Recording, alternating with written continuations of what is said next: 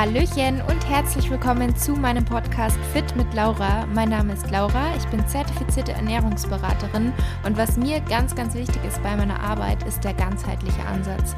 Dass man einfach nicht nur isoliert gewisse Themenbereiche sieht, sondern dass man es als großes Ganzes sieht, wie uns Ernährung beeinflusst, wie uns Sport beeinflusst, wie wichtig auch das Mindset ist und der richtige Umgang mit Stress bzw. das Vermeiden mit Stress und wie sich all diese Faktoren auf unsere Gesundheit auswirken, auch auf, das, auf unsere Hormone, auf das Hormongleichgewicht. Auch das ist ein Thema, was ich persönlich ähm, was mich persönlich betroffen hat und weshalb ich mich auch da sehr, sehr viel mit auseinandersetze.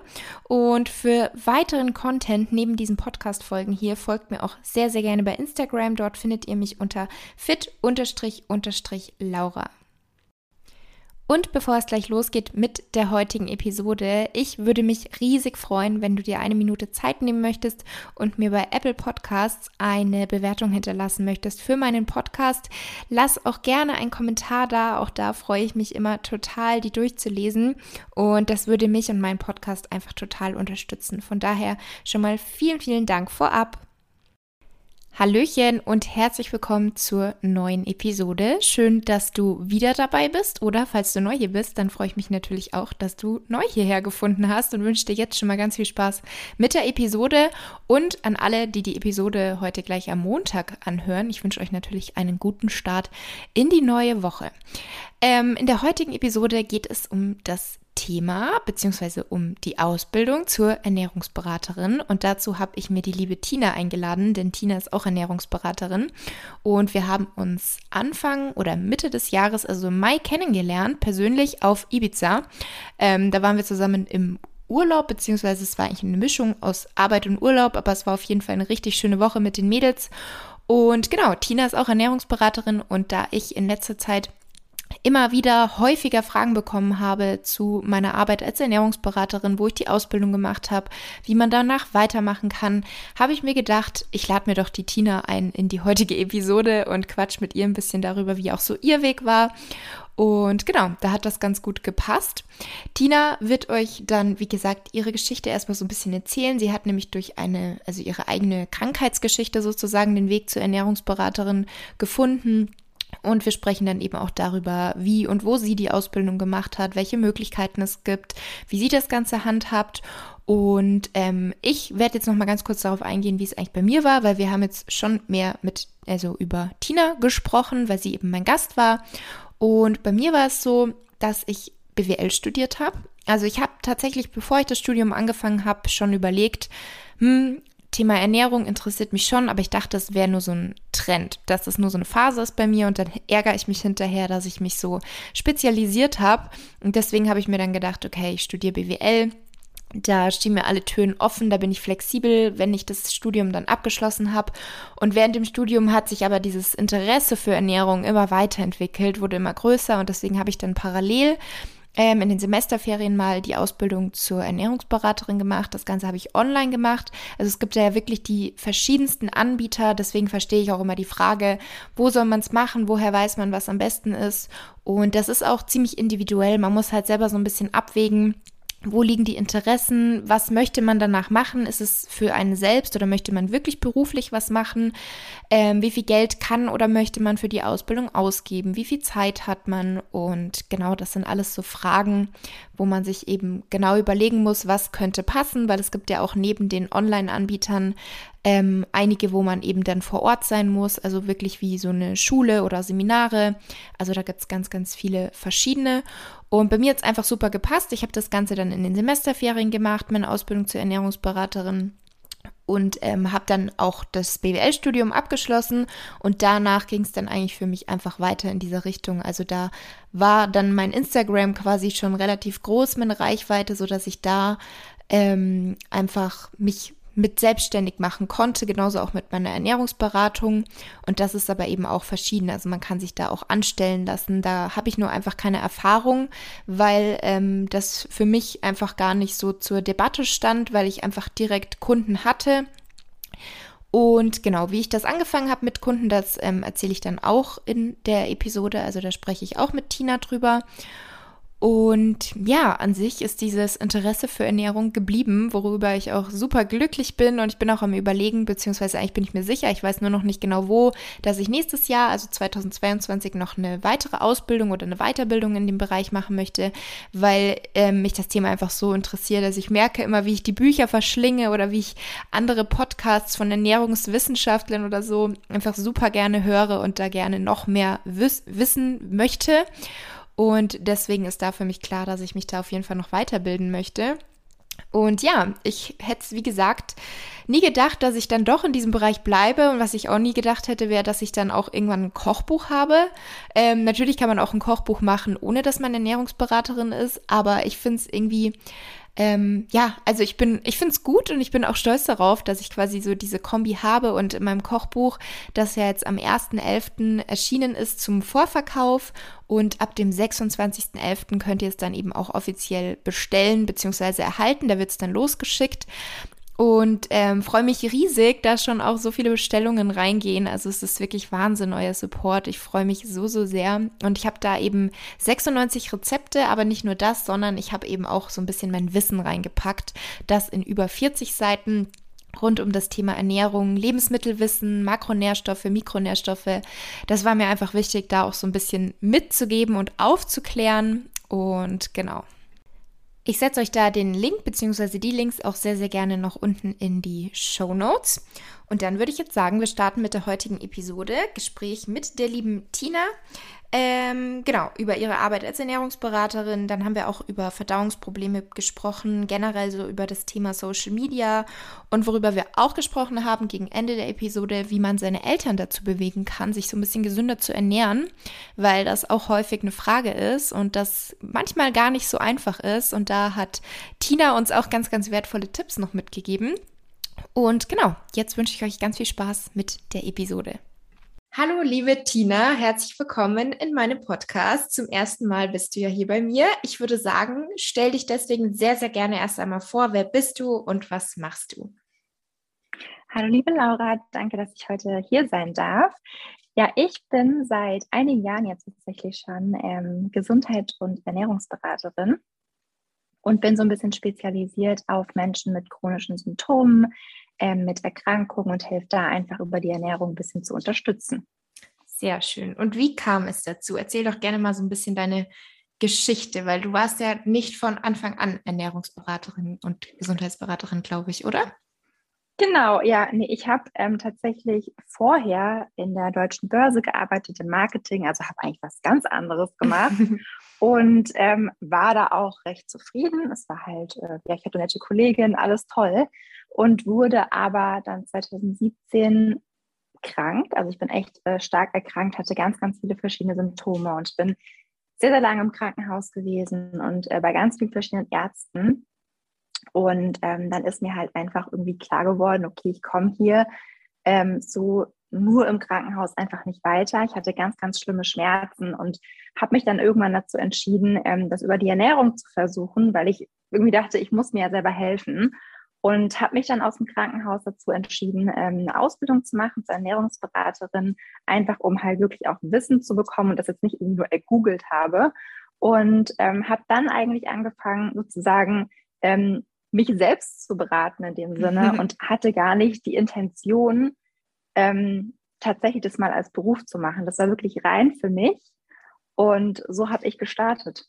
Mhm, voll interessant. Und hast du dann die Ausbildung gemacht, als du noch im Krankenhaus warst oder als du schon wieder zu Hause warst? Noch im Krankenhaus. Also ich war halt immer on und off im Krankenhaus. Ich war dann mal mhm. wieder zu Hause, mal wieder im Krankenhaus, also auch immer in verschiedenen, auf verschiedenen Stationen und so weiter. Und ähm, habe das dann tatsächlich zu Hause und im Krankenhaus gemacht. Da, wo ich eben halt war, weil ich auch körperlich so eingeschränkt war, dass ich halt gesagt habe, okay, ich muss meinen mhm. meinen Kopf halt irgendwie auch aktiv halten, dass man, ne, man, man wird ja irgendwann, man kennt es, glaube ich, wenn man schon mal nur, in Anführungszeichen, nur eine Woche krank ist, dass einem einfach langweilig wird. Mhm. Und bei mir war das halt auch ein bisschen so, dass ich einfach gesagt habe, ich muss meinen Kopf beschäftigen und habe dann halt auch aus dem Krankenhaus heraus gelernt. Ja, ja, perfekte Gelegenheit eigentlich. Mhm. Ähm, du hast ja dann, denke ich mal, weil du natürlich nicht irgendwo hinfahren konntest zu Seminaren, das Ganze online gemacht. Aber welche anderen genau. Kriterien hast du noch dazu gezogen, dass du dich entschieden hast, wo genau du diese Ausbildung machst? Also hast du da also vielleicht hab, Tipps für manche, die da auch Interesse haben? Wie genau kann man da herausfinden, wo genau mhm. soll ich jetzt die Ausbildung machen? Also ähm, ich war tatsächlich so, dass ich geguckt habe ähm, auf YouTube. Ich habe nach anderen Ernährungsberaterinnen gesucht und habe geschaut, wo haben die die Ausbildung gemacht und ob die mit mir resonieren. Also ob das, was die sagen, ob mhm. das zu meinen ja, Werten passt und ob ich mich damit identifizieren kann und habe dann daraufhin ähm, ja verschiedene Schulen gefunden, bin dann ähm, auf die AKN gestoßen. Das mhm. ist ja mhm. eine Schweizer Schule und die hat ja eine, also die bietet ja eine Ausbildung an zur holistischen Ernährungsberaterin und das fand ich halt toll, weil das wirklich so ja ganzheitlich betrachtet wird und man nicht eben nur lernt, zum Beispiel einseitig was zu betrachten, sondern dass man da von Grund auf Informationen bekommt, die ähm, man so vielleicht sogar noch nie gehört hat oder die einem völlig fremd sind. Und das war mir halt einfach wichtig, weil ich von Grund auf eben auch meinen Körper verstehen wollte, um ihm dann ähm, die beste Unterstützung zu geben, die ich einfach geben kann. Mhm. Und da habe ich so ein bisschen geschaut. Ähm, ich bin aber auch ein paar Mädels auf Instagram schon gefolgt, die ähm, auch da eine Ausbildung gemacht haben und von denen ich immer sehr, sehr viel lernen konnte.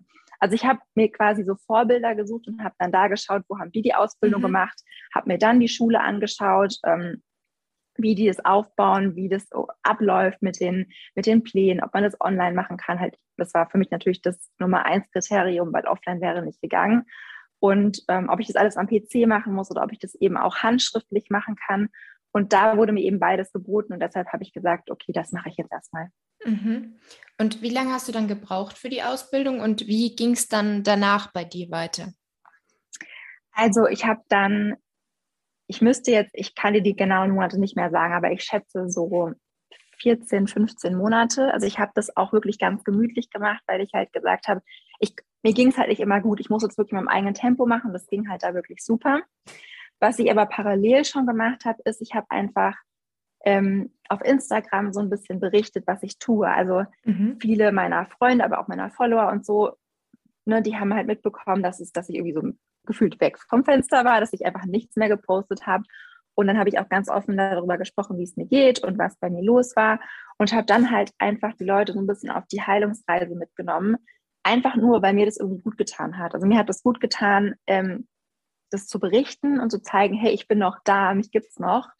Und ähm, dann hat sich das so ein bisschen entwickelt und auch mein, mein Bekannten, mein Freundeskreis und meine Familie, die haben ja gesehen, in was für einem Zustand ich war, wie mhm. es mir ging und wie sehr ich einfach meinen Zustand verbessern konnte, in Anführungszeichen nur durch die Ernährung. Und ähm, dann kamen halt immer wieder Fragen. Am Anfang wurde das noch so ein bisschen belächelt, so nach dem Motto, ja, lass die mal machen, wenn es dir damit irgendwie psychisch besser geht, alles gut. Mhm. Und dann aber, als wirklich Erfolge gesehen wurden, kamen halt immer mehr Leute auch aus meinem, wirklich aus meinem Offline-Bekanntenkreis auf mich zu und haben gesagt, hey, hast du mal ein paar Tipps hierfür mhm. oder mal ein paar Tipps dafür? Und das war immer so, ich habe das halt so nebenbei gemacht irgendwie noch ohne dafür Geld zu nehmen oder ja, das als Beruf zu sehen. Mhm.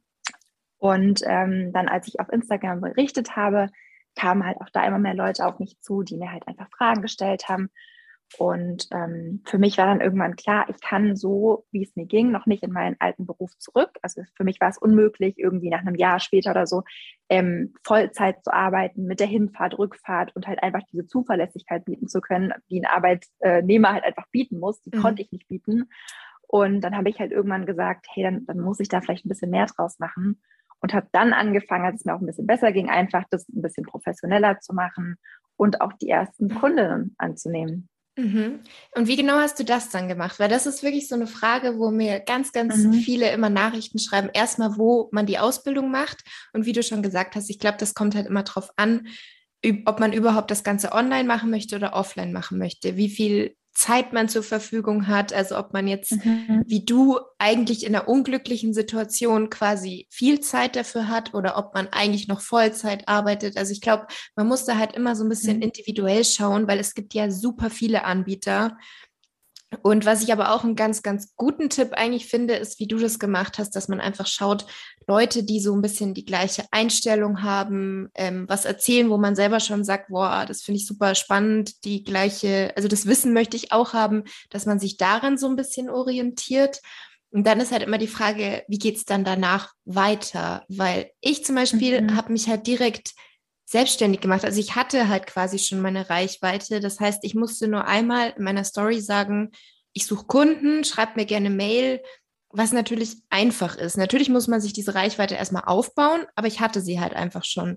Aber genauso mhm. kann man ja auch als Angestellte irgendwo als Ernährungsberaterin ähm, arbeiten. Hast du da bei deiner Ausbildung zum Beispiel auch gelernt, welche verschiedenen Möglichkeiten es gibt, wie es weitergehen kann? Also ich habe schon äh, Möglichkeiten aufgezeigt bekommen, also in welchem Bereich man auch arbeiten kann. Man kann sich ja im Prinzip auch zum Beispiel, wenn man Kontakte hat, mit Ärzten kurz schließen zum Beispiel mhm. und kann dann sagen, ähm, hey, wenn, wenn du jemanden oder sie jemanden haben, der zum Beispiel eine Ernährungsberatung will, dass man auf einen zukommen kann. Also man kann zum Beispiel Kärtchen auslegen, da muss man halt immer ein bisschen mit den Kontakten spielen, die man hat oder sich neue aufbauen. Das ist natürlich auch erstmal so ein bisschen so aus, vielleicht außerhalb der Komfortzone. Mhm. Ähm, was aber mir noch richtig gut geholfen hat, ist einfach immer darüber zu sprechen. Also egal jetzt auch, ob man sagt, man möchte das offline oder online machen oder beides. Ich hatte ja auch eine Kombi im Prinzip, ähm, dass man einfach immer wieder darüber spricht, ohne aber jetzt zu sagen, hey, willst du meine Kundin werden, sondern mhm. ähm, bei mir war das wirklich so und ich hatte eben keine große Reichweite, sondern ich hatte halt wirklich einfach nur Leute, die sich speziell dafür interessiert haben, dass ich gesund geworden bin zum Beispiel. Und es gibt halt so viele Menschen heutzutage, die irgendwelche Probleme haben. Das können auch kleine Problemchen sein. Das muss jetzt mal nicht irgendeine richtige Krankheit sein. Das kann auch sein, dass jemand zum Beispiel ständig einen aufgeblähten Bauch nach dem Essen hat, was ja auch schon ein starkes Symptom mhm. sein kann, aber eben noch keine starke Erkrankung sein muss. Das sind so Kleinigkeiten, wenn man ins Gespräch kommt, einfach immer darüber sprechen und auch, ich glaube, mit einem guten Beispiel voranzugehen, auch gerade im Offline-Umfeld. Die Leute sehen ja, was man macht. Und zum Beispiel bei mir war das dann so, dass meine Freundin gesehen haben, wie ich mich ernähre. Und selbst wenn die dann keine Probleme hatten oder keinen Grund hatten, bei mir vielleicht die Ernährungsberatung zu buchen, ähm, akut, dann hatten die wieder jemanden oder kannten wieder jemanden, den sie dann an mich empfehlen konnten oder andersrum. Und das ist so, ähm, dieses Empfehlungsmarketing, dieses, diese Mund-zu-Mund-Propaganda mhm. sollte man echt auch nicht unterschätzen. Und da ist es aber wichtig, dass die Leute wissen, was man macht. Weil oftmals ist es so, dass Leute, das bekomme ich so mit, dass man sich nicht traut, darüber zu sprechen und dann weiß es keiner. Und dann wundert man sich, warum zum Beispiel keine Kunden oder Kundinnen kommen. Aber im Endeffekt ist es einfach die Unwissenheit von, von, der, von dem Umfeld. Mhm. Und wenn man einfach darüber oft spricht und da auch einfach, ja, sag ich mal, positive Energie ausstrahlt, ist jetzt ein bisschen einfach gesagt, dann kommen auf jeden Fall schon die ersten Kunden und Kundinnen. Mhm. Und was Instagram angeht, ähm, was mir da geholfen hat, auch mit einer kleinen Reichweite, ist mir einfach zu sagen, Tina, du brauchst gar nicht unbedingt 100.000 Follower, weil so, so viele bucht man die genau. eh so viel sollen auch gar nicht. So viel Zeit buchen, hast ja? du ja gar nicht. Genau. Sondern sagen wir mal, du hast 500 Follower und davon sind 200 echt krasse Fans und sagen, das ist richtig toll, was du machst. Ähm, und es buchen davon 100, dann hast du schon 100 Ernährungsberatungen, die du in die Länge sogar ziehen kannst über verschiedene über Wochen oder Monate hin. Mhm. Und das ist ja schon mehr als genug, weil die empfehlen dich ja auch wieder weiter und so kommt dann einfach dieser Ball ins Rollen. Ich glaube, genau. der Anfang ist so das Schwerste. Mhm. Was mir auch noch geholfen hat, sind Rezensionen. Also selbst mhm. wenn man jetzt zum Beispiel einer Freundin eine Ernährungsberatung gibt und die kann daraus irgendwas Positives ziehen, dass sie dir entweder auf einer Bewertungsplattform oder einfach per WhatsApp machst einen Screenshot, dass sie dir halt eine Bewertung schreibt und du die teilst, weil durch diese Bewertung kommen auch wieder neue Leute auf dich zu, weil sie einfach sehen, ah, guck mal, bei ihr hat das und das geholfen, vielleicht hilft mir das ja auch. Mhm. Das ist auch auf jeden Fall nochmal ein Tipp. Ja, ja, auf jeden Fall. Das sind sehr, sehr gute Tipps. Ich habe es zum Beispiel auch so gemacht, dass ich am Anfang sogar kostenlos quasi Ernährungsberatung mhm. gemacht habe. Ähm, einmal habe ich das verlost bei Instagram an zwei Mädels und ich habe es halt auch für ein paar Freunde gemacht, wo ich halt mhm. wusste, die haben da Interesse dran, ähm, die wollen vielleicht beim Training ein bisschen mehr Erfolge sehen, ein bisschen abnehmen oder was auch immer. Und die haben das dann zum Beispiel in ihrer Arbeit erzählt, weil dort die mhm. Kollegen natürlich gefragt haben, hm, was isst du da, was ist für ein Rezept? Und dann hat sich das auch so rumgesprochen, dass ich quasi von irgendwelchen Arbeitskollegen dann, dass ich die dann gecoacht habe, obwohl ich die mhm. natürlich nicht kannte, weil, wie du eben sagst, sich das dann so ein bisschen rumspricht.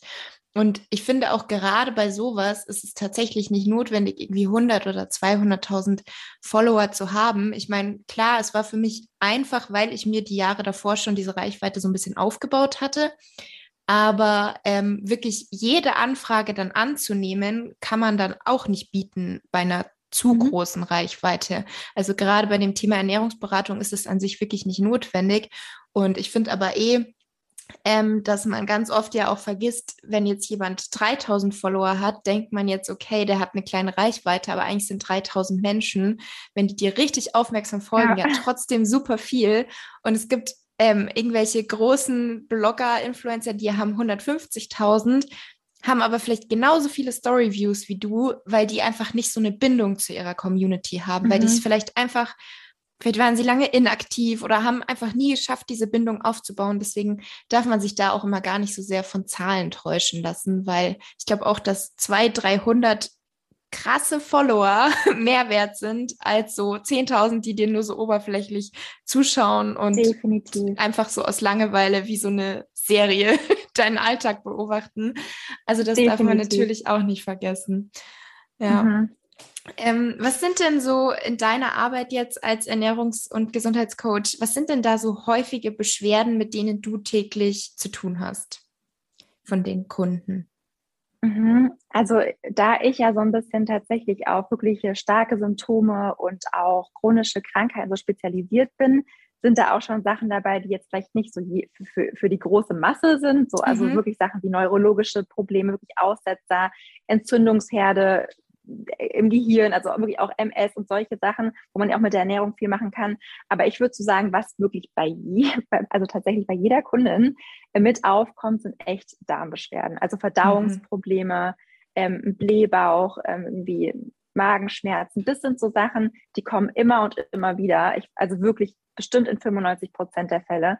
Und das ist halt ganz oft auch ein Begleitsymptom, wenn man es so nennen möchte oder was, was halt einfach heutzutage ganz viele betrifft durch den, den Lebensstil, den wir alle haben, durch den Stress, den wir haben, aber auch halt einfach durch die, ja, die ganzen, sage ich mal, Gifte und, und negativen oder schlechten Stoffe, die in der Luft sind, durch unsere Kosmetik und so weiter und so fort. Ich glaube, dass es halt alles so ein richtigen, ja, so ein mhm. Zusammenspiel ist und dass es halt auch mal wieder aufkommt dann. Ja, auf jeden Fall. Also gerade Stress ist ja tatsächlich leider so ein Auslöser für ganz, ganz viele Probleme. Und mhm. jeder weiß es eigentlich immer, aber die wenigsten tun dann wirklich was wirklich so richtig bewusst dagegen. Ähm, ja. Und wie, wie genau baust du dir dann dein Coaching auf? Also hast du auch manchmal nur Einzelgespräche oder sagst du von vornherein, ähm, eigentlich ist, weil gerade was du jetzt schilderst, wenn Leute mit wirklich schwereren Problemen zu dir kommen, hilft es wahrscheinlich nicht, ein Gespräch zu machen und mhm. irgendwie kurz was zu erklären, sondern da ist dann wahrscheinlich schon öfter eine längere ähm, Betreuung notwendig. Und wie hast du da so deinen Weg gefunden, wie es am besten klappt mit den Kunden? Also ich hatte tatsächlich angefangen mit ähm, so kürzeren Beratungen, einfach weil ich mir das am Anfang noch nicht so zugetraut habe, jemand über Monate zu begleiten.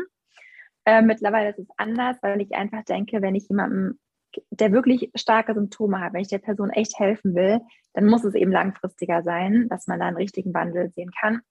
Und deshalb mache, gebe ich ihr, also es kommt immer darauf an, ich schätze es immer ein, wie, wie viel braucht die Person auch von mir? Wie kann ich ihr helfen? Wie weit ist sie vielleicht auch schon? Ganz oft kommen auch Menschen zu mir, die, da sehe ich schon, die sind schon recht weit, die brauchen einfach nur noch mal so eine Hand, mhm. die sie irgendwie ein bisschen hält und ja, so ein paar Tipps gibt. Aber ich würde immer sagen, dass meine Coachings zwischen vier Wochen, das ist das Mindeste, bis mhm. zu sechs Monate circa geht.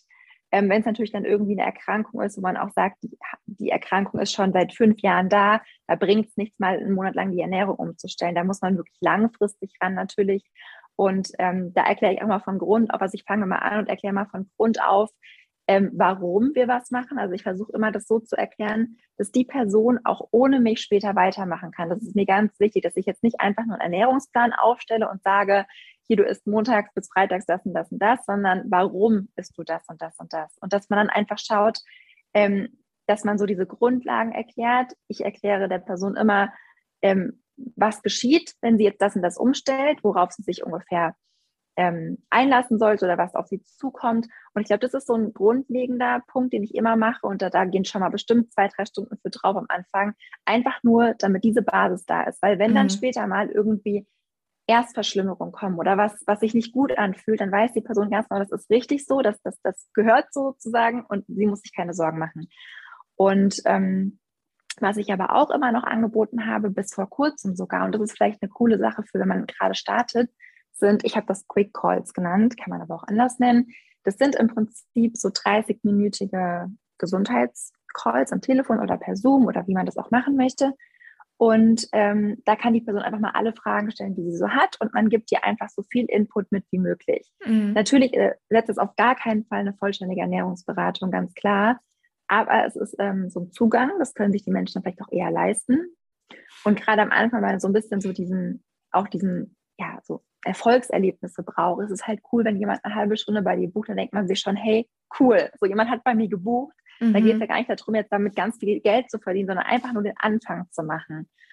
Und ähm, daraus sind auch wieder ganz viele Nachgespräche entstanden. Also wenn jemand dann bei mir im Quick Call war und wir haben angefangen und die Person hat, hat gemerkt, echt, das, das kann ihr wirklich helfen, alles, ähm, dass sie dann im Nachgang mich wieder angeschrieben hat und gesagt hat, hey, das hat mir so gut gefallen, ähm, kann ich vielleicht doch eine vollständige Ernährungsberatung bei dir buchen. Mhm. Also das ist natürlich auch sehr, sehr smart im Prinzip. Yeah. Ähm, aber ist natürlich auch Win-Win, weil wenn die Person nicht bucht, dann hat sie ein schönes Gespräch, du hast ähm, dein Geld verdient für die halbe Stunde und dann kommt die nächste oder der nächste. Ja, Genau, also wirklich von beiden Seiten aus gibt es eigentlich Vorteile. Für den Kunden ist es natürlich auch super, der kann so ein bisschen reinschnuppern, dich auch mhm. mal kennenlernen, weil es ist ja auch wichtig, dass man quasi sein Gegenüber sympathisch findet, dass man sagt, ich kann dem einiges anvertrauen, weil gerade so das Thema Verdauungsprobleme ist ja was, wo es vielen doch noch schwerfällt, drüber zu sprechen, obwohl es eigentlich so wichtig wäre. Also eigentlich ähm, ist das ja eigentlich auch so eine Hauptfrage, die eigentlich in jedem mhm. Ernährungscoaching stattfinden sollte, aber die wenigsten trauen sich halt drüber zu sprechen. Aber so Darm oder auch Periode sind ja doch zwei so Sachen, die schon darauf hindeuten können, stimmt das alles bei dir im Körper oder nicht? Mhm, Und das total. sind aber halt leider noch so ein bisschen Tabuthemen. Und genau, dann gibt es natürlich die einen, die einfach nur ein paar Fragen haben, aber oftmals kann daraus dann halt noch mehr entstehen. Und man kann natürlich genau. auch so genau. ein bisschen da sich selber drin üben, wie man eben mit den Kunden spricht, also wie man das Ganze aufbaut. Ähm, genau. Und wird dann immer sicherer, weil am Anfang ist man sich natürlich noch ein bisschen unsicher und weiß nicht, was kommen jetzt für Fragen und kann ich die Total, überhaupt beantworten. Ja. ja. Und arbeitest, arbeitest du dann teilweise auch mit Ärzten zusammen oder ähm, besprichst dich mit den Ärzten von den Kunden, wenn die doch ein tiefer liegendes Problem haben oder bekommst irgendwie die Anamnesen oder wie genau machst du das, wenn die wirklich auch eine Krankheit haben, wo du so ein bisschen dann unterstützen möchtest? Genau, also mit den Ärzten oder Ärztinnen an sich habe ich noch nie gesprochen, also nicht persönlich, sondern ähm, ich sage halt immer, es ist voll wichtig natürlich, dass man das parallel macht. Also gerade mhm. wenn es um ernsthafte Erkrankungen geht, bin ich die Letzte, die sagt, komm, wir machen das jetzt mal nur durch die Ernährung und lass uns mal mit dem anderen Zeug. Nee, das muss ja Hand in Hand gehen. Und ja. ähm, dann sage ich auch immer, also wenn jemand zu mir kommt und da sind wirklich ernste Symptome da und die Person hat kein, zum Beispiel kein aktuelles Blutbild, dann sage ich immer, bitte lass das erst machen, weil ich empfehle dir jetzt nichts und dann kommt raus, du hast einen ganz akuten Mangel an Eisen zum Beispiel oder sowas. Ähm, das hätte man sich ja dann sparen können von der Zeit her, man hätte viel schneller vorankommen können. Genauso ist mir aber auch wichtig, natürlich zu gucken, dass ich jetzt nicht was empfehle an Supplementen, weil ich denke, dass, hey, das, das, das deutet alles darauf hin und dann sehe ich Blutbild, Blutbild, nee, das stimmt ja gar nicht. Und ähm, ich lasse mir immer die Anamnese geben von den Ärzten, also auch die Blutbilder, egal was rauskommt. Die meisten Kunden sind da auch super offen, die sind total dankbar, dass da nochmal jemand drüber guckt, mhm. ähm, der vielleicht so ein bisschen außenstehender ist oder einen anderen Ansatz einfach hat.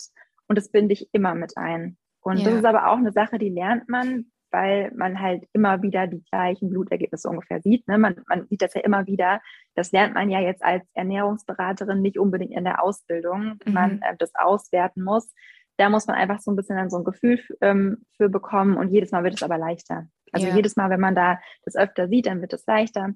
Und mir ist es halt immer ganz wichtig, dann irgendwie mit den Ärzten quasi indirekt zusammenzuarbeiten. Mhm. Ja, voll gut. Ähm, dann mal so generell zum Thema Selbstständigkeit, weil du bist ja jetzt komplett selbstständig, oder? Also du bist nicht zurück in deinen mhm. Job gekehrt, sondern du genau. hast dich dann dazu entschlossen, ich bleibe jetzt dabei, das ist so meine Leidenschaft. ja, ich habe mich dann voll reingestürzt. Ja. Und äh, wie strukturierst du dann deinen Tag? Weil das ist ja jetzt vermutlich ganz was anderes als ähm, damals eben, wo du noch fest angestellt im ganz normalen Job, sage ich jetzt mal, mhm. warst. Total. Also ich muss sagen, am Anfang, als ich angefangen habe und dann immer mehr Beratung angenommen habe, da war ich einfach noch nicht so fit, wie ich es heute bin. Das heißt, ich habe dann wirklich so gearbeitet, wie es ging. Also ohne irgendeine Struktur, weil ich einfach nur dachte, ich nutze die Zeit, in der es äh, geht. Und mittlerweile ist es halt natürlich ein bisschen anders. Ich kann wieder strukturierter arbeiten. Ich bin ein absoluter Nachtmensch und das ist immer ganz gut, wenn man dann selbstständig ist und sich das so einteilen kann. Also ich habe morgens meistens so einen ganz entspannten Morgen ähm, nehme mir lange Zeit für Frühstück und für mich, das brauche ich auch, das ist ganz, ganz wichtig für meine Gesundheit und mein Stressmanagement und so weiter. Mhm. Und lege mir dann meistens Termine erst an den frühen Mittag und die meisten Ernährungsberatungen starten ab 4 Uhr und gehen dann so bis tatsächlich bis 21 Uhr. Ähm, deshalb, weil halt auch total viele meiner Kunden ja. halt lange arbeiten und dann ist es natürlich von Vorteil, wenn man dann noch ähm, Abendstunden zum Beispiel bieten kann und es ist für mich super, weil ich blühe dann quasi gegen Abend auf und ähm, mache das alles so, mache halt dazwischen die E-Mails und so weiter und so fort. Mhm. Das mache ich dann alles schon so ein bisschen früher am Mittag. Aber ich versuche das echt, also so entspannt wie möglich zu machen. Und ich muss sagen, ich bin so effizient und ich bekomme so viel hin in so viel weniger Zeit, als ich das jemals denken würde, weil ich einfach nach meinem Rhythmus lebe. Und das mhm. ist halt ein großer Vorteil von einer kompletten Selbstständigkeit, die man so flexibel gestalten kann, man auch von zu Hause aus arbeiten kann. Und das ist echt ganz cool. Ja, auf jeden Fall. Also gerade wenn du sagst, so von vier bis neun sind dann die Gespräche, da ist ja bei vielen schon längst Feierabend. Aber mhm. man muss da, also ich, das ist natürlich schwierig, wenn man nicht so viel Freiheit bekommt vom Arbeitgeber, aber auch da gibt es ja mhm. mittlerweile immer mehr die Möglichkeit mit Homeoffice und ein bisschen flexiblere Kernarbeitszeiten. Aber wie ist es dann nach 21 Uhr? Hast du dann irgendwie noch eine Abendroutine oder ähm, also wie, wie geht es dann weiter, bevor du ins Bett gehst? Weil so direkt vom Arbeiten ins Bett können ja die meisten nicht so gut schlafen. Ja, nee. Also dadurch, dass ich halt einfach auch so Nachtmensch bin, bin gehe ich relativ spät schlafen. Also in der Regel, das ist auch nicht immer so, aber ich sag mal, ich gehe so um halb eins, eins schlafen mhm. ähm, an einem normalen Tag. Das heißt, ich habe dann auch noch Zeit zwischen mhm. Arbeit und äh, dann schlafen gehen. Und ähm, abends versuche ich auch immer halt richtig runterzukommen. Also ich, äh, mir ist es voll wichtig, nicht zu lange am Handy zu sein. Das habe ich mir auch sehr stark oder hart abtrainiert, weil wer kennt es nicht, abends noch ja. Bett irgendwie am Handy oder so. Aber ich sehe einfach, also Schlaf ist so eine wichtige Sache für die Gesundheit. Das ist, entscheidet so viel, wie es dir am nächsten Tag geht, wie es dir langfristig geht. Und deshalb habe ich das einfach zur Priorität gemacht. Also ich versuche dann auch echt runterzufahren, wenn ich den Feierabend mache. Und ich mache dann auch echt alles zu. Also ich mache dann den PC zu ähm, Arbeitssachen auch irgendwie über WhatsApp werden dann gar nicht mehr beantwortet. Das hätte ich früher zum Beispiel nicht gemacht, weil wenn mir eine Kundin irgendwie um 11 Uhr geschrieben hätte mit irgendeiner Frage, ich hätte geantwortet, weil ich mir dachte, ich muss ja die Kundin glücklich halten, mhm. was ich verstehe, aber die Kundin ist auch noch glücklich, wenn ich ihr morgens antworte und ja. Hauptsache, ich kann das langfristig durchziehen und das kann ich eben nicht, wenn ich mich abends um 11 stresse irgendwie. Mhm. Und ähm, genau, also ich versuche einfach runterzukommen. Ich trinke immer noch Tee und mache alle, einfach alles ganz entspannt. Ja, sehr schön. Ich glaube auch, dass das oft nur so eine Erwartung von einem selbst ist, was du jetzt gesagt mhm. hast, mit 11 Uhr, dass sie noch antwortet. Weil ich, ich schicke auch manchmal am Wochenende irgendwelche Mails raus und habe eigentlich nie die Erwartung, dass mir irgendwer antwortet, samstags oder sonntags, weil halt Stimmt. die meisten, ja, weil halt die meisten doch noch so klassisch unter der Woche halt arbeiten. Und ich mache es aber halt so, wie es gerade für mich passt. Genau. Und dann kommen voll oft Antworten, wo ich mir denke, hä, arbeitet ihr etwa auch am Wochenende? Also eigentlich hat man da nicht die Erwartung und auch nicht, also ab Null. 20 Uhr erwarte ich auch von niemandem, dass er mir noch antwortet, weil ich finde es ja eigentlich gut, wenn Leute es quasi schaffen, dann ab 20 oder 21 Uhr wirklich komplett Handy wegzulegen oder auch schon früher, je nachdem, wie es halt für einen passt. Und ich denke mir auch manchmal, ja, jetzt so zum Runterkommen, ich schaue noch so ein bisschen durch Instagram durch, aber eigentlich ist es völliger Schmarrn, weil ich glaube, man kommt nicht runter. Ich habe mal irgendwann sowas gehört, dass das quasi ist, als würden tausend Menschen auf dich einreden. Wenn du dir da kurz vorm Schlafen oder nach dem Aufstehen diese ganzen Stories und Reels und alles reinziehst, dann ist das wie, als würden ganz, ganz viele Menschen auf dich einreden. Und seit ich das mal gelesen habe, habe ich mir so gedacht, okay, ja, irgendwie stimmt's. Wahrscheinlich macht mich das eher unruhig und ich denke nur, Laura? das, ja. Ich habe dich gerade nicht mehr gehört. Oh, ab ähm, wann? Ab, wenn man sich dann nochmal tausend Stories reinzieht, Reels so. und so weiter, dass man dann. Aber ich glaube, ich habe den Punkt verstanden. Okay. Und bei mir ist es genauso. Das ist auch das Ding, wenn man zum Beispiel ähm, nochmal irgendwie, gerade wenn man selbstständig ist und man hat ja, man arbeitet mit Instagram und dann guckt man sich abends Reel, äh, Reels an, weiß mhm. du, ob ich da sitze und mir denke, das könnte ich machen, das ja! könnte ich machen, also den Sound speichere ich mir, das nehme ich mir. Und das ist ja auch Arbeit, weil du planst ja quasi dein Content dann damit und mhm. dann, dann kommst du ja gar nicht runter. Du, du scrollst ja nicht einfach, also wenn du damit arbeitest, dann scrollst du nie einfach nur durch und guckst ja. dir das an und denkst dir dabei nichts, du arbeitest immer im Hintergrund, auch wenn genau. du es nicht merkst. Ja, also einerseits finde ich das natürlich gut. Also ich frage mich immer, wie manche so eine hohe Bildschirmzeit schaffen, ohne dass sie irgendwas beruflich mit Instagram machen, sondern ja. einfach nur da durchscrollen, einfach sich nur so beschallen lassen. Und bei mir ist halt mhm. tatsächlich so, ich suche dann schon Inspiration, Ideen. Mhm. Ähm, oder wenn es quasi nicht beruflich ist, dann suche ich zum Beispiel nach Einrichtungsideen oder sowas. Genau, ja. Aber nie so sinnlos einfach. Und manche haben eine höhere Bildschirmzeit als ich und machen nichts beruflich mit Instagram. Da frage ich mich mhm. schon, wow, wie kann das passieren? Also ich glaube, da muss man halt echt auf sich selber aufpassen, weil es bringt einen halt letztendlich nicht weiter.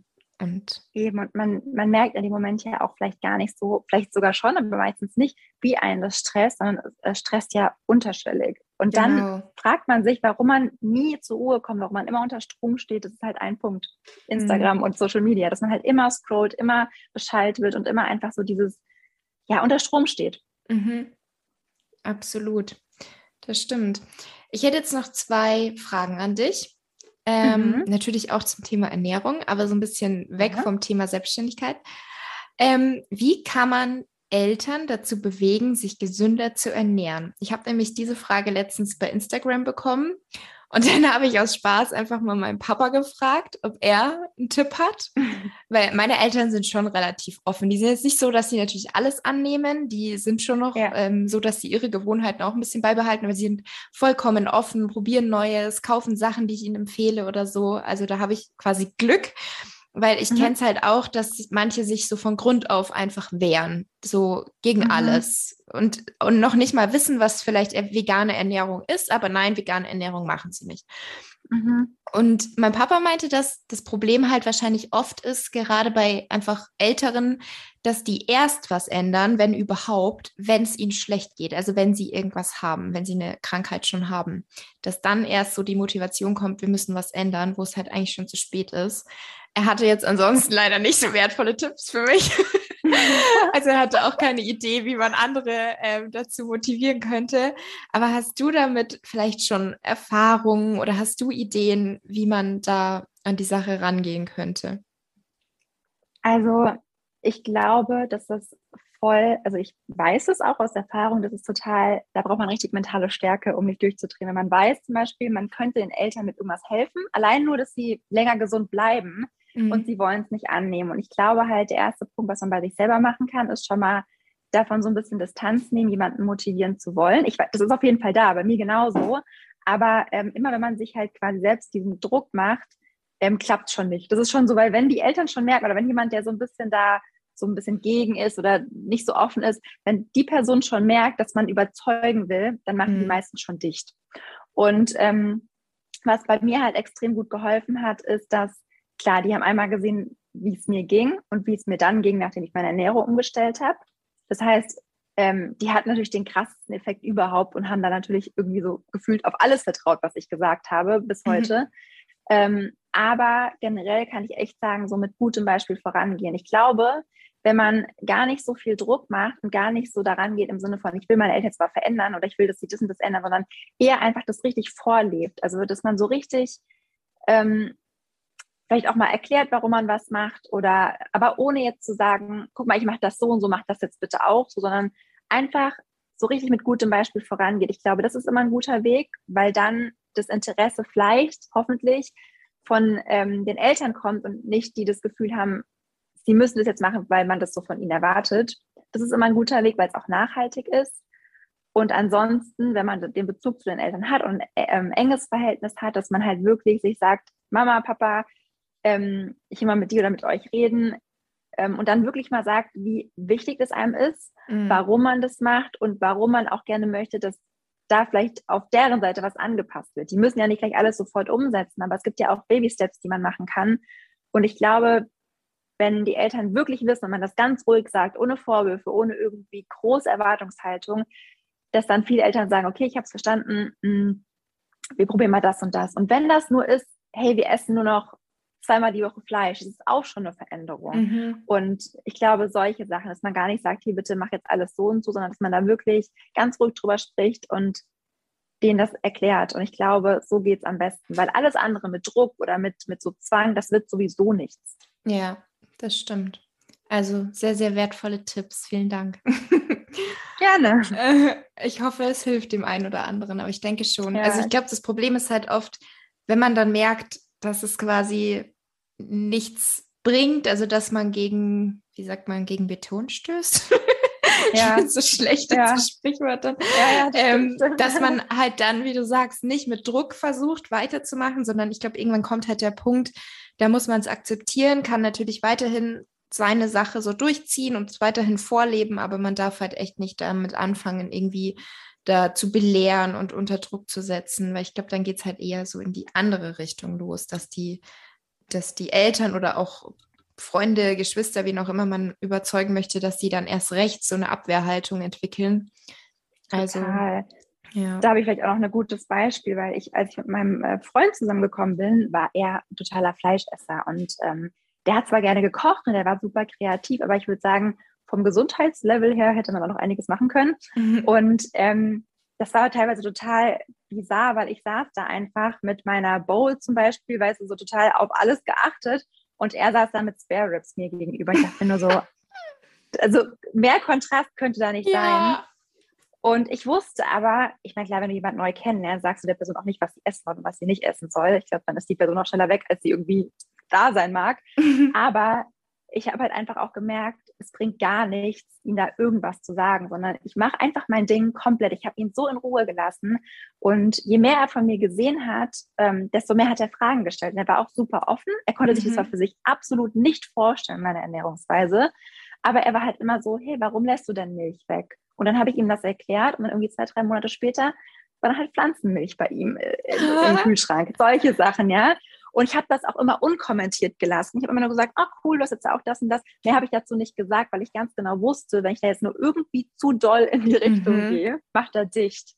Und äh, mittlerweile ist er seit zwei Jahren vegan. Das ist so krass. Ähm, ja, achtet unglaublich auf seine Ernährung. Also ist jetzt nicht einfach nur vegan, sage ich mal, sondern achtet auch wirklich darauf, dass er voll ausgewogen ernährt, alles im Balance ist und so. Mhm. Das ist mhm. so krass, weil das hätte ich nie gedacht. Und da habe ich halt auch das genauso gemacht, wie ich es eben gesagt habe ganz ohne Druck einfach nur mit vorleben und immer wieder erklären. Und auch mhm. wenn derjenige dann mal sagt, ja, aber das, das glaube ich jetzt so nicht oder wo sind denn da die Studien? Einfach ruhig bleiben und sich nie aufregen. Und das bewährt sich so sehr. Mhm. Ja. Und hattest du dann aber von Anfang an irgendwie die Hoffnung oder das Gefühl, dass es so werden könnte? Oder hättest du es auch für dich akzeptiert, wenn es quasi so geblieben wäre, dass er weiterhin so gegessen hätte wie am Anfang? Also ich sage es mal so, ich habe, bevor ich ihn kennengelernt habe, habe ich auf einen Zettel geschrieben, was mein Traummann quasi ist und was er mitbringen soll. Da stand halt ausgewogene Ernährung, am besten vegan und so, so. Das war halt so mein Anspruch. Mhm. Dann habe ich ihn halt kennengelernt. Und er hatte halt wirklich alles, was mein Zettel schrieb, äh, gestanden hat, nur das halt gar nicht. Und das dachte, Gegenteil. Ein, das Gegenteil. So ein Tod muss man sterben, dachte ich so ein bisschen. Aber ich war halt schon klar, natürlich habe ich es mir gewünscht. Ähm, dadurch, dass er aber total offen war, Mhm. Ähm, was meine Ernährung angeht, war das für mich okay. Also ich hätte jetzt zum Beispiel nicht akzeptiert, wenn ich ähm, jemanden kennengelernt hätte und er hätte sich jetzt irgendwie ein bisschen lustig gemacht über meine Ernährung oder er hätte sich darüber aufregt oder wäre genervt gewesen. Das wäre für mich ein No-Go gewesen, weil das ist mein Leben und ich mache das für mich. Ähm, aber dadurch, dass er halt super offen war und immer akzeptiert, akzeptiert hat, dass ich eben jetzt nicht mit ihm irgendwie ins Steakhouse fahre oder so, ähm, war das für mich nicht so ein großes Problem. Und ich hätte es auch langfristig akzeptiert. Es hätte mich einfach nur traurig gemacht, weil ich gewusst hätte, er könnte so viel mehr aus sich und wahrscheinlich aus seiner Energie und so weiter rausholen, würde er sich gesünder oder besser ernähren. Und das war dann eher so, dass ich für ihn auch traurig war, weil ich mir dachte, hey, das geht halt noch besser. Mhm. Mm, ich kann es dir ehrlich gesagt nicht sagen, ob ich das für immer akzeptiert hätte, aber an dem Punkt, an dem ich damals war, war es für mich in Ordnung. Mhm. Ja, cool. Auf jeden Fall super schön für dich, dass sich auch der letzte Punkt noch so ja, gedreht hat. Voll gut. Richtig gut. ähm, jetzt die letzte Frage. was ist denn aus, also von deiner Definition her gesund oder gesunde Ernährung? Wie würdest du das jemandem beschreiben aus deiner Sicht? Also jetzt ohne komplett ins Detail zu gehen, was, was jetzt genau, ist es so ein bisschen so, dass man, ich glaube, Sachen vereinfachen muss. Also ich habe immer das Gefühl, viele Menschen machen sich das ein bisschen kompliziert mit Berechnungen und, und das brauche ich noch und das brauche ich noch. Aber im Endeffekt, was richtig gesund ist, ist einfach so unbehandelt wie möglich zu essen. Und das ist jetzt nicht schlimm, wenn man auch mal Fertigprodukte isst, das mache ich auch. Aber wenn man einfach schaut, dass die Basis wirklich ähm, auf Obst, auf Gemüse, auf Hülsenfrüchten und so weiter liegt, dann hat man schon eine richtig gute Basis. Und was für mich einfach gesund ist, also an sich, ist so diese Balance zwischen, ich tue meinem Körper was Gutes, aber ich achte auch auf meine Seele, so ungefähr. Mhm. Also, dass mhm. man einfach immer schaut, klar, ich gebe mein Bestes, ich nehme die Verantwortung, übernehme die Verantwortung für meine Gesundheit. Aber wenn es mal nicht klappt oder wenn ich mal irgendwie was in Anführungszeichen falsch mache, dann ist es auch okay. Dann mache ich es morgen wieder besser. Und das ist mhm. so, immer zu gucken, dass man die psychische und die physische Gesundheit einfach in Balance hat. Das ist, glaube ich, für mich so der Inbegriff von gesund. Ja, finde ich richtig gut. Das ist, glaube ich, auch so das Wichtigste. Und das vergessen ganz viele. Und dann gerät man so in dieses alles extrem und alles muss perfekt sein mhm. und man ist aber eigentlich total unglücklich mit dem gesamten Zustand. Genau. Und wenn dich jetzt jemand fragt, hey, ich möchte meine Ernährung so ein bisschen umstellen und derjenige vielleicht so wie dein Freund früher ähm, gegessen hat, gerne gekocht, total kreativ, aber halt eher in Anführungsstrichen ungesund. Was wären so deine drei Tipps, wie derjenige anfangen kann, was umzustellen? Also der erste Tipp wäre vielleicht, nicht nur einfach was wegzulassen, weil den Fehler machen, glaube ich, ganz, ganz viele. Ich sage jetzt mal als Beispiel von einer ähm, Ernährungsweise mit Fleisch auf eine ohne zum Beispiel. Die lassen halt das Fleisch einfach nur weg. Und ich glaube, da ist ein guter Punkt zu gucken, was ist die Alternative? Also was ersetzt denn mein Fleisch zum Beispiel? Das mhm. ist so ein Punkt, weil dann hat man auch weiter eine ausgewogene Ernährung und ähm, hat nicht das Gefühl, einem fehlt was, wenn man ja eben etwas ersetzt. Mhm. Ähm, der zweite Punkt ist, und das ist sowas, das habe ich nicht so gemacht, aber wäre vielleicht besser, dass man langsam geht. Also, dass man nicht von heute auf morgen alles radikal umstellt, weil das, ich sag mal, die Darmflora darauf gar nicht ausgerichtet ist. Wenn man jetzt zum Beispiel von heute auf morgen einfach unglaublich viele Hülsenfrüchte einbaut ja. und einfach noch einen Leber auch hat, einem geht es ultra mies und äh, man gibt vielleicht wieder auf. Und der dritte Punkt ist vielleicht, ja, vielleicht, was ich schon gesagt habe, so ein bisschen so einfach wie möglich zu halten. Also die Ernährung wirklich so einfach wie möglich aufzubauen und daraus kein Hexenwerk zu machen im Sinne von, habe ich jetzt aber so und so viel Gramm davon und so und so viel Gramm davon, sondern erstmal zu schauen, was mag ich überhaupt gerne und wirklich von Gemüse zu Blattgrün, zu Obst, zu Hülsenfrüchten so zu starten und erstmal so eine Basis zu schaffen. Einfach mhm. so, was, was hätte ich gerne immer in meiner Ernährung mit drin, was brauche ich überhaupt dass man da vielleicht schaut und gar nicht so sagt, aber jetzt brauche ich zehn verschiedene Proteinquellen und ich brauche zehn verschiedene Vitamin C-Quellen. Also dass man halt einfach schaut, hey, ich habe meine Basics und die habe ich immer und darauf dann aufbaut. Und ich glaube, auch wenn man mit weniger Zutaten anfängt, ähm, hat man in der Umstellung auch nicht so, nicht so Probleme, weil der Darm langsam sich mit umstellen kann. Ja, wollte ich gerade sagen, gerade dann, was wieder so die Verdauung angeht, wenn man da mhm. täglich eine Bowl mit 30 verschiedenen Zutaten isst, dann muss genau. auch die genau. Verdauung damit erstmal klarkommen. Also genau. sehr, sehr gut. Ja 30, ja, das können ja auch 30 super tolle Inhaltsstoffe sein, wenn der Körper einfach sagt, oh mein Gott, damit komme ich gar nicht klar, bringen sie die mhm. halt auch nicht, weil der Körper es dann eh nicht aufnehmen kann. Das ist ja. halt immer nochmal so ein Punkt, ne? Ja, ja gerne. Ich hoffe, ja, super. Die, die Tipps haben geholfen. Ja, also ich glaube auch ganz, ganz wichtig, was du eben gesagt hast, dass man echt schaut, was, was mag ich überhaupt, was braucht mein Körper, dass man sich auch so ein bisschen auseinandersetzt mit dem Thema Ernährung, mhm. dass man da auch nicht blind auf irgendwelche Empfehlungen vertraut, auch wenn es vielleicht eine seriöse Quelle ist. So ein bisschen mhm. Eigeninteresse schadet eigentlich nie, weil dann versteht man auch, genau. warum das Ganze überhaupt so sein soll. Ja, vielen, genau. vielen Dank, Tina abschließend sag uns doch gerne noch, wo man dich finden kann. Man findet mich auf äh, Instagram unter Tinsabel und das ist auch tatsächlich der Account, wo ich ja meist über Ernährung rede und wo ich auch ganz ähm, ja, viel mit Kunden schreibe und so weiter. Und das mhm. ist so der Account, wo man mich findet. Okay, verlinke ich natürlich in der Beschreibung. Dann vielen, vielen Dank für deine Zeit. Es ist ein sehr, sehr tolles Interview geworden und ich wünsche dir noch einen schönen Tag. Danke dir. Danke, dass ich da sein durfte. Es hat richtig Spaß gemacht. Und das freut mich. Natürlich, den wünsche ich natürlich auch. Danke. Bis dann. Ciao. Bis dann. Ciao.